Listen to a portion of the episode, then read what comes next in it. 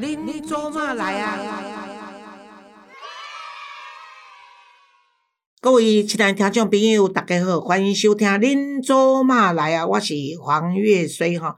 啊，如果你喜欢我的节目，请订阅或追踪我的频道，你就会收到最新一集的节目通知。有足侪啊朋友拄着我讲讲，老师啊，啊你在上面叫做自媒体，上面叫做 podcast，我拢未晓呢。啊，所以若有年纪较大诶，即听众朋友呢，啊麻烦哦少年家哦，你着替在年纪较大诶，即中者。甲伊着做我诶节目，要安怎伫伊诶手机啊顶头找着我 podcast，恁做嘛来即节目，麻烦恁甲伊啊。甲伊安怎甲伊订阅啦吼，啊，所以伊就当追踪吼，即点则拜托恁吼。啊，如果厝里有中者想要听我诶节目，即来靠恁遮少年家诶帮忙啊吼。啊，若无诶时阵呢，啊，Gary 诶愈来愈无头路啊吼。伊最近吼，诶，有头路是因为吼，不管是啊苦林呐、郑佩芬呐，啊，尤其四叉猫，他有进入排行前一百名吼，所以才才个老咧。若无我看伊都爱引咎辞职啦吼。今天呢，今仔日呢，咱阁继续请到咱逐个上欢迎的即个迄个做郑佩芬吼。啊，当然了，伫访问郑佩芬以前呢，请恁会继续支持阮兄弟的节目《苦林的巴拉巴拉巴拉巴拉巴拉》。OK，好，佩芬姐你好，谢谢邀请。嗯，对呀，你最近身体好吧？很好啊，还不错。我看你上上镜的节目，气色很好，气色很好，有钱赚就是。而且你还是我知道的，哎。我们两个可以真的是走出大门，跟人家讲说，我们两个连是。呃，上帝父母给的那张脸从来没有改变过，就是了。真的，真的，呃，而且你还是不太多见吧？对对对对对，而且你还还长我几岁，可是看起来比我更年轻了，这点是不容易。很多朋友跟我讲说，我要惭愧啊，我跟你讲没有关系啦，这个你们说佩文姐比我看起来年轻，那这个我是开心的，好不好？所以我不会跟你计较啊。而且呢，我现在 呃，平常心讲，我现在自从确诊以后，都经常个脑雾。就他说你会忽然间就空白忘记，所以除了脑雾、记忆力不好以外呢，哎，就比较不记仇了，因为你忘记你要报仇的事情是什么，所以这也是好事。那佩芬姐，我们上次在这个呃上次来录录音的时候，节目的时候有谈到说，我们要谈一下，就是说这一次呢，在这一个打这个蒋万安的这个选举战里面，那么这个周玉蔻有去提出他爸爸。在这个蒋孝严二十二年前的这个绯闻案，但是呢，他的外遇是不是真的是王小婵，还是另有其人呢？那这个件事情，其实我今天请你来，真的是做到白头宫女 细说从前，因为那时候你在复工会嘛，所以这个情形你是很很清楚的。你今天跟大家说明一下好不好？好，那个时候我真的在复工会，那个我们的办公室就在那个中山南路那栋大楼，现在是什么张荣发基金会。那个时候，呃，张孝元当秘书长，李登辉是党主席，所以那时候应该说是还没有政党轮替，国民党是全盛时期。那那一年总统要选举的时候啊，那当然我们推出了连战跟萧万长，嗯嗯，那宋楚瑜当初也想选嘛，所以那个时候张张孝元其实也想选，对，张孝元心里想，可以做一个外省人，可以搭配连战选总统的话，为什么是这个？这个萧万长或者宋楚瑜，我张孝炎不是也很好吗？而且他是蒋家后代，对，而且蒋家后代，所以那时候国民党真的气势很盛。而且那时候国民党也没有被抄家，所以钱也很多。然后各种样的竞选旗帜啦、背心啦。其实他们，你们国民党那那时候你还是国民党员，其实没有抄家啦。其实你们应该是贪污的，要 拿出来还呐，好不好？哪里叫抄家？抄家灭族，好像你们国民党很可怜。其实是你们欠台湾人的，要拿出来还。其实这这坦白说了，当初可能是拿台湾人，可是也真的做了一些事。好了好了，你要这样子一捞，我们就跳过去好了。好，那那事实上那个时候，我们就在那个党部。那党部当然人来人往，很多人呐。嗯，那后来就传出来说，哎，张孝言那个是蒋孝严，他是秘书长嘛。你知道在国民党里面，秘书长很大，对。然后下面有工作会，嗯，工作会你比如说他那个层级蛮多的，工作会的主任就等于现在的部长级，嗯嗯，啊，那副主任就等于次长级，待遇也就是部长、次长级，嗯。然后，而且那个时候部长级当然有黑头车啊，那次长级也有黑头车可以调用，也有驾驶，所以那时候这个国民党真的是气势很盛。那个时候你知道，因为国民党那个时候全胜，所以很多人来帮忙助选，演艺人员呐、然后各种样的人，王小婵其实就是其中之一，哦，因为他那是在帮国民党助选。嗯嗯那助选，所以他那时候我们那个时候进进出出选举很忙嘛，嗯那有时候就在这个电梯会碰到他。那因为你知道王小婵虽然不认识他，可是知道他是谁。我还认识他，他其实也蛮会做公关的。那时候因为我有在电视台主持节目嘛，所以嗯他看到我还是很客气，对，然后他个子高高的嘛，讲话很大声。然后旁边人告诉我说他就是王小婵。比如说我办公室在三楼，三楼我们就下来，他每次坐电梯是直上十楼，十楼只有两个人上班，一个叫做李登辉，一个叫张小严。那当然不会去找李登辉，而且李登辉那种个性，所以他是去秘书长办公室，因为秘书长在操盘，所以他讲话很大声，然后也蛮嚣张。所以我觉得王小婵后来背黑锅的原因，就是因为他蛮嚣张，所以大家就会扯到他身上。可是为什么有床单事件？事实上，床单事件啊，就是说被发现说，哎，张孝严有这个这一回事。那个时候虽然没有什么《苹果日报》，也没有什么之类的，可是事实上就被宣出来说，他有到某某饭店，然后跟人家约会，然后那个清洁工，然后那个床单就被扣下来，所以就被宣出来，然后大家就说，哦，秘书长这件事情当然是大新闻。嗯，你知道，我记得那个时候就闹得蛮蛮轰动啦。对了，对，新闻界一直在追嘛。然后就，然后然后那个时候我记得印象最深刻就是张孝炎的随扈，就是以前蒋经国的随扈，我认得他。有一天我碰到他，我就问说到底是怎么回事？他说房间是他订的，没错，然后确实也有那回事。我说那那个女主角是谁？他不肯讲哦，啊，他不肯讲。嗯但是王小婵，我们当然知道是被冤枉的。那王小婵被冤枉，我是认为到今天为止，我上次在节目说他是背了黑锅，但是为什怎么说呢？我觉得因为他的态度很高调，因为他只追着蒋孝严跑，还不止，你知道，因为后来他要讨公道，所以才追着张是一直孝严跑。那时候的媒体就追着他嘛，跟着他跑。对那个摄影机跟着他跑，我印象中他就是要蒋孝严还他一个公道，叫他出来说明。对那蒋孝严他就搞不好他，蒋孝严躲他，看，大时候大家的分析就说他真的有外遇，可是对象不是王小婵。那既然呢王小婵呢又不承认，那这样子的一个复杂的关系，他干脆都不要讲话好了。那结果他们说他的另外那个外遇的对象是，其实描绘的很清楚、哎，因为后来那个时候有传闻说另外一个这个政治人物，嗯，但是事实上，今天照他们爆料的，Coco 周玉蔻跟那个蔡玉珍爆料说，那是另外一个人，也不姓王，也不姓李，嗯，还另有其人。那个人是这个名媛，就是名女人呐、嗯嗯。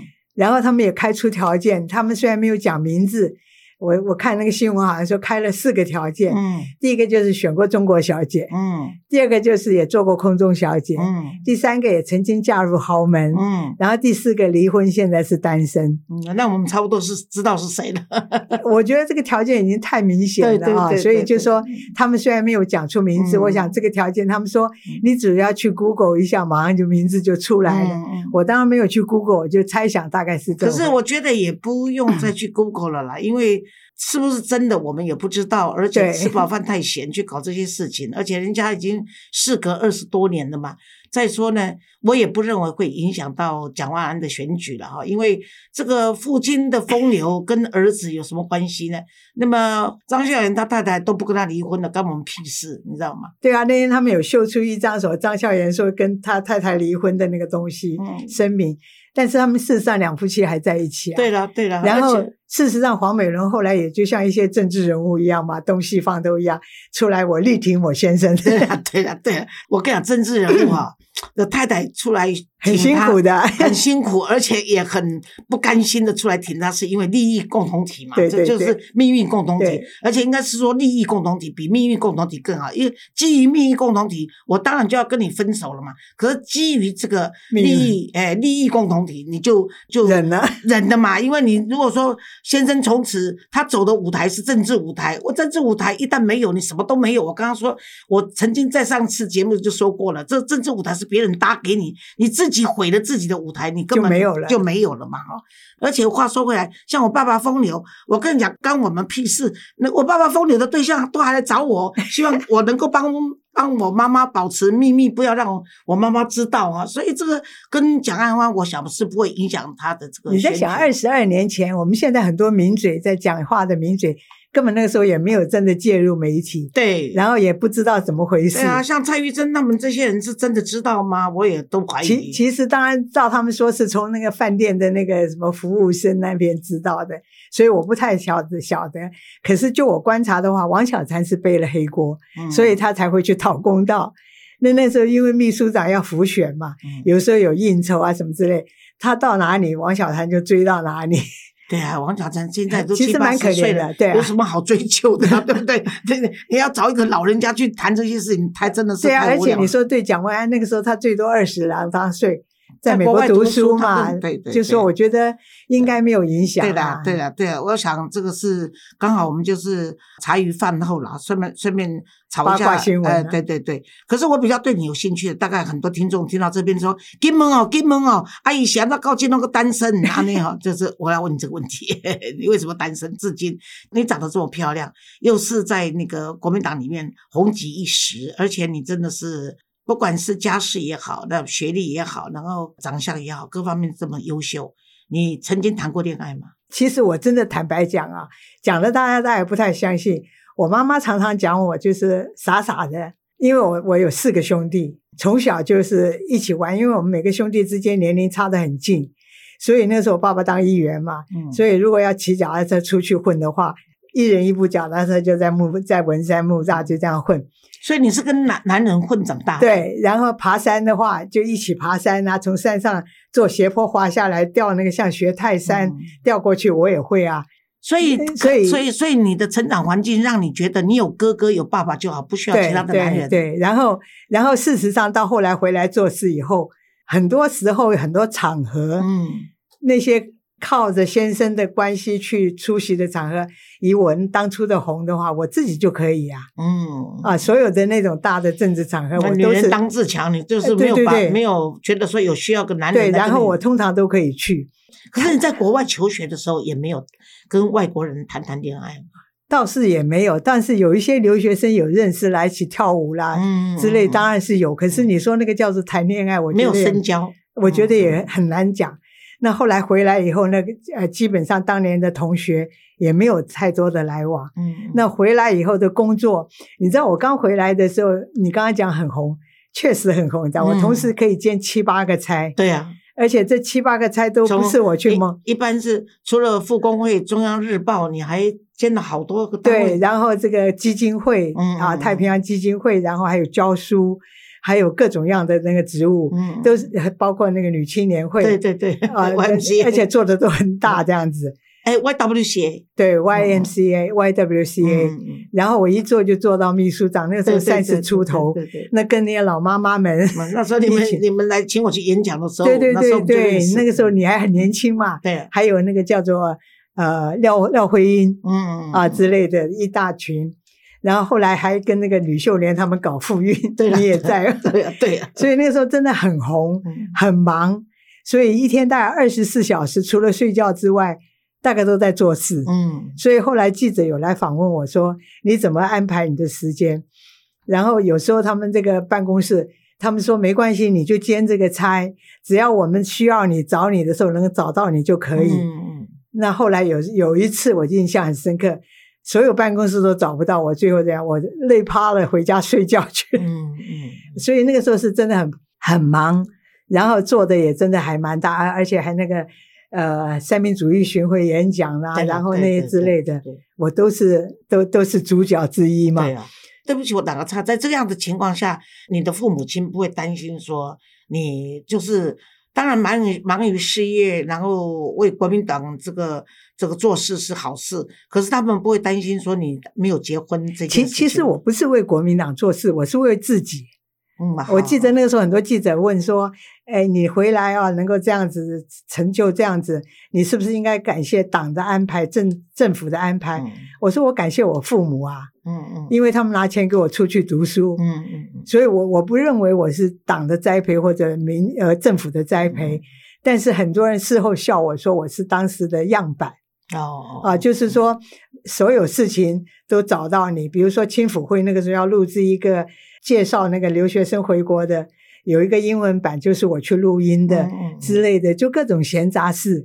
所以那个时候你真的说拽到二五八万，很多人根本不在你真的不在你眼里。那时候我跟你讲说，哎，我觉得郑培芬蛮好的，哪里拽个两二百五，以为他是谁二？八五，啊啊啊啊！对，二八五了，不是两百五，他转成二八五，以为他是谁呀、就是靠美色。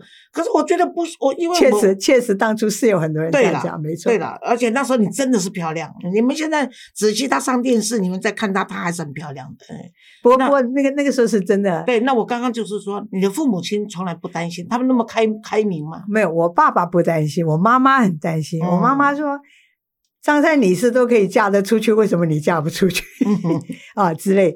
但是后来，当然也有人说啊，安排呀、要看介绍男朋友之类的，像长辈对，你看不上。那 那就更不在眼里了。对了，对了，对了。因为因为你第一个你会想对对方是什么人嗯，啊，当然也有一些还不错的政治人物，好像对你表示不错，嗯可是那么大部分都有家室的、啊。对了，你也不愿意去做不这个。是对我来说，你在想，我们从来没有去惹过这种八卦吧？对了，说的也是。包括你阁下也是，当初也是不得了的美女啊。没没，我不是不得了的美女。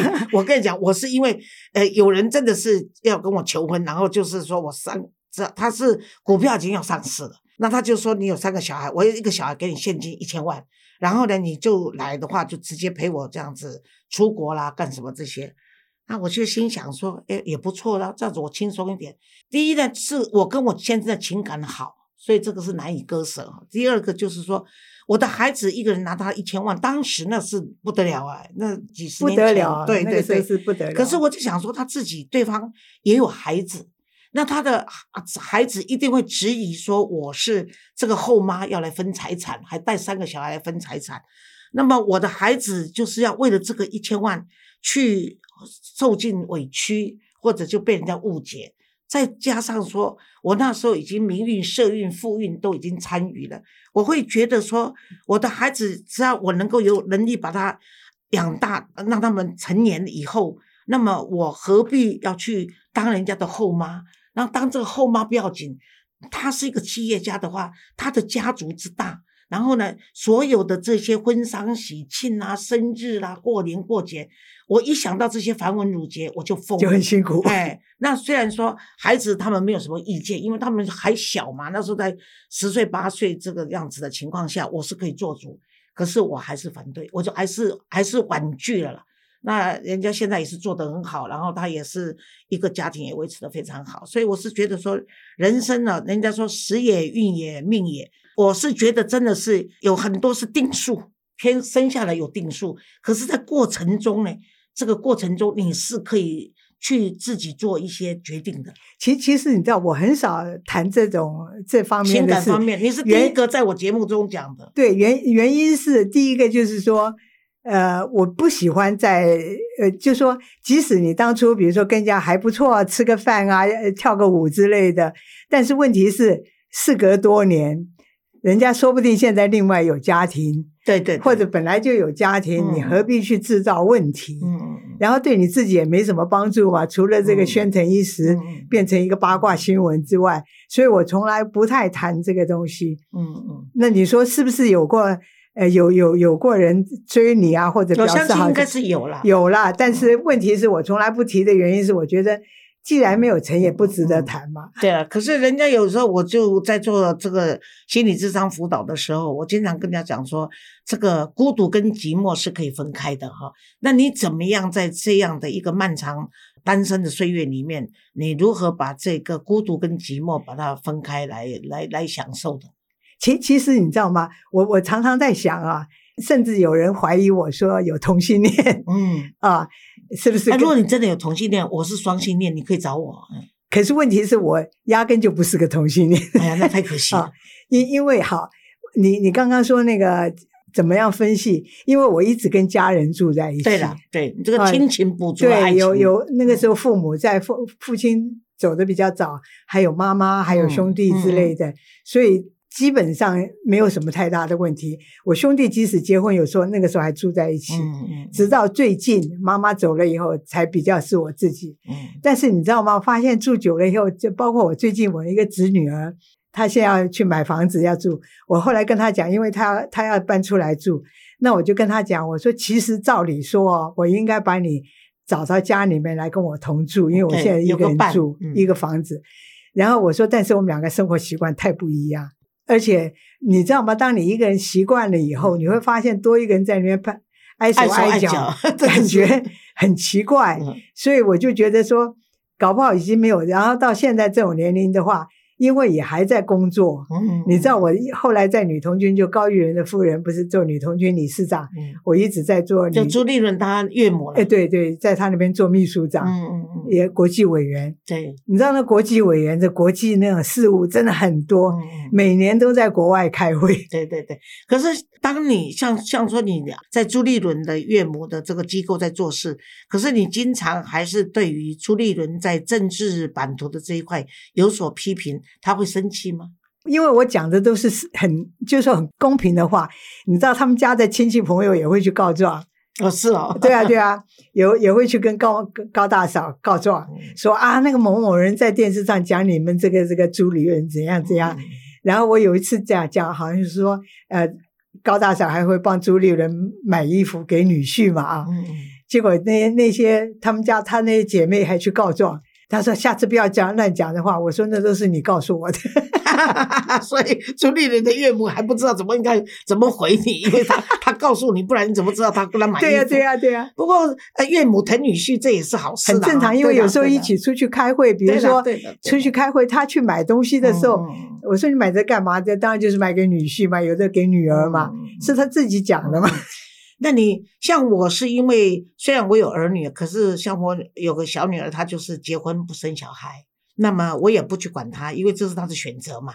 那很多人说，哎，老了就孤独了。可是我看你的孤独，我的孤独，但都不比都不影响我们的开心跟快乐嘛。所以我是觉得说，心态最重要。因为现在呃生了一大堆孩子，结果不孝的一大堆，所以不如不生了哈。当然我这样子说不如不生，是说你最好还是生了哈。但是如果说养出来的儿女不好的话，就不如不生。不然人家讲说我们的人口在减少，我还鼓励大家不生。我是觉得说每一个人的这个。呃，人生价值观都不太一样，但是我从你身上，从佩芬姐身上，还是看到说你一向都是相当乐观，而且你对生活哈的品质你是讲究的，还有就是说你自己对于你在做事各方面你还是很积极的。所以如果说现在有人像我们的年纪都，我常常说我们活到这把年纪，人家问我说活着的意义，我说活着的意义就是说故事。死了以后就让人家怀念，所以呢，我们因为生活体验够，才有够多的故事可以讲嘛，哈，所以才才会我们一打开话匣子，我们两个就不停了。所以，但是你现在来节目中，你还是给我们一些年轻的朋友或者我我的这个呃极喜欢的的，我对于我的听众朋友或者我的粉丝，我是特别的呃喜爱，因为你想想看，我们这把年纪，而且呢，台语好像也没有什么太多的市场，可是呢，我还是能够。在这个 Park 自媒体，现在自媒体将近五千个自媒体，我还可以挤进排行榜两百名以内，这算是不简单哦。所以我是非常感谢这些粉丝们的支持。那你愿意跟大家讲一讲这些鼓励啦，对于人生观的这个价值，你有什么看法？你你知道吗？其实我常常觉得，如果我今天呃没有去上节目，没有去做别的那个社会工作的话，可能就是你讲的，可能会觉得很寂寞啊。然后，比如比如说，我常常讲说，为什么礼拜三我会碰到那个呃陈时中在选举？因为那天正好没通告，嗯然后也没事，我心想，哎，今天没事，我就去市场去写写几嘞，然后就正好就碰到他们，然后我就会分析说，看到的结果是什么？嗯嗯，因为你要上节目，对对对，然后比如说我前年前两年出书，嗯嗯一一本书这个近看两讲，对对对，你知道这卖光光啊，哎对，不错，是所以我就觉得说，你基本上过去那些东西，你把它写出来。嗯嗯，但是我常常觉得说，我卖一百本书，也不过这三千块的个这那个 叫做版税，我还不如去上节目啊，对对对 一个钟头就三千块，两个钟头六千块，比那个好赚。好，如果我没有这些闲杂事的话，或者有一些旁骛的话，嗯可能真的就是你讲，可能会很寂寞。嗯然后我如果说没事，我去跑到这个市场去走走之类的话，嗯可能真的会很无聊。可是当你觉得你生活需要这些资讯的话，我到市场去问人家，你知道每每个人看到我会打招呼嗯啊，就是啊什么什么什么之类的。所以你最后会觉得说，你可以从那边得到很多资讯，这些资讯是你可以用得上，然后也可以丰富你的这个这种经验的。所以我觉得蛮好的，就不会觉得那么寂寞。但是你说我如果把我侄女儿找来跟我同住的话，我会很烦呢、他说的也是，反正就是就是说，你现在目前的生活，你就是让自己忙嘛，让自己也不是说让自己忙，因为就让你就你就自非常忙，不是说我要故意让他忙，因为正好嗯我就有这些闲杂事可以忙嗯嗯嗯。啊，所以我就觉得说可是有，可是有一天，如果这些这些闲杂事都没有的时候，你会怎么办？呃那那那个时候，我相信我已经老到可以走不动 啊。那个时候可能你需要一些亲情，嗯，但是我觉得人生你会去养老院吗？还是老我应该不会我觉得，当我们如果说有足够的经济能力嗯嗯啊，然后比如说你也可以真的请人来帮忙照顾的话，你真的不需要去养老院。养老院我比较反对的原因，我曾经看过一些长辈到养老院，你知道，当一群人到那个年龄的时候，每个都有怪癖。嗯嗯啊，然后在一起生活。你知道我我以前这个四处去演讲的时候，你知道那个时候国民党很多那种场合演讲，我有到那个荣民之家去演讲。我在台上讲一半，下面两个农民就吵起来，快打起来。因因为天气热的时候，他的扇子拿去在旁边一个人拿去扇，那个人就以为他抢了他的东西，立刻就翻脸那种。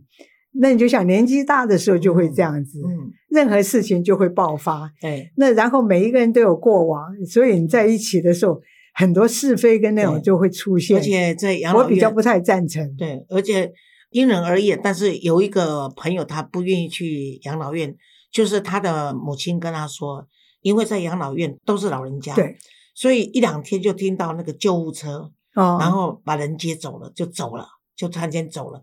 他说每次那个救护车一进去的时候，就很难过嗯哎，他就心里就很难过，然后就那个晚上就睡不着觉，然后就会担心说哪一天那个就是他就是他。所以我想，这个每个人的这个生活机遇跟想法跟经验都不太一样。但是呢，我是觉得说，呃，像我们两个都是七十几岁的人了哈，所以应该还是要啊、都未雨绸缪。对对啊，然后发挥正能量来看你的生命的话，你每一天活着，即使是都没事干，也是会比那个整天埋怨呐、然后呢就是对埋怨政府啦，埋埋怨天地啦，然后埋怨子女这些人，你还是会觉得说自己日子比较呃好过一点。那么啊，谢谢大家的收听，我们空中再会。反正呢，这个 佩芬姐呢跟我讲话呢是话匣子一开，什么都可以谈，然后无所忌讳，所以我们以后有机会再请她来。对，只要岳水请的话，一定来。好，谢谢。